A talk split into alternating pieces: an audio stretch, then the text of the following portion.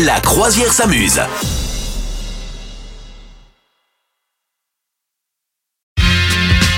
On a des infos sur Michael Jackson Madame écoute, Meuf Écoute, il s'est passé un événement. Figure-toi que l'ancien ingénieur du son de Michael Jackson s'est fait piquer un disque dur contenant des morceaux exclusifs. C'est malin ça, bravo Brad. donc le mec s'appelle Brad Sundberg, effectivement ancien ingénieur du son.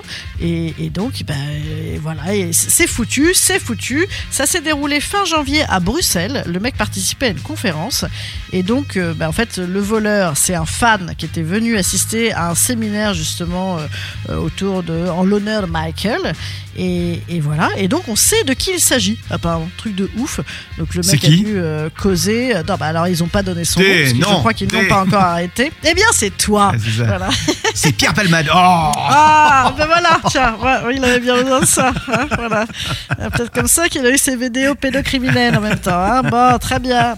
J'étais dans le disque dur, ah, c'est ça. Ah ben ouais, tout s'explique. Tout s'explique, ça y est. Mais t'es hyper Mais oui, intelligent, dis ça donc. y est, ça y est, ça y est. un enquêteur. Bon, et du coup, on Voilà. le- on, le récupérera, euh, ce truc, ou pas Oui. Bah écoute, non, Non. euh, donc apparemment, attention, c'était quand même grotesque, hein, c'est-à-dire que la police n'a toujours pas arrêté le mec, Euh, ils sont tournés 10 secondes apparemment pendant le, le truc avec le disque dur, Mm. et le mec a arraché le bidule, il s'est barré par la fenêtre, il a escaladé les toits, il a même pété une verrière, enfin on est dans, un, dans une espèce de série à rebondissement. Oh. Voilà, heureusement, rassure-toi quand même, le mec avait évidemment une sauvegarde du disque dur, mais bien évidemment, il s'inquiète de la fuite de ses fichiers. Voilà.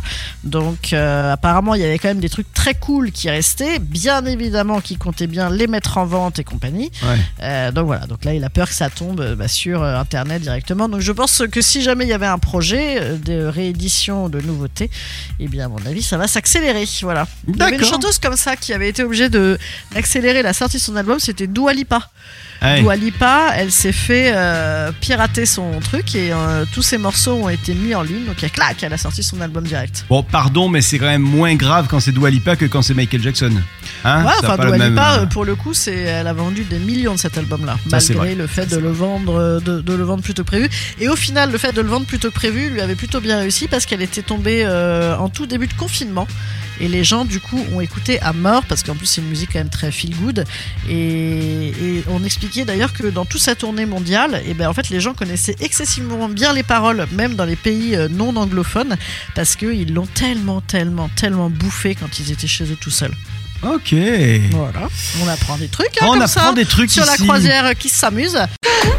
Vous souhaitez devenir sponsor de ce podcast? Contact à lafabriquaudio.com.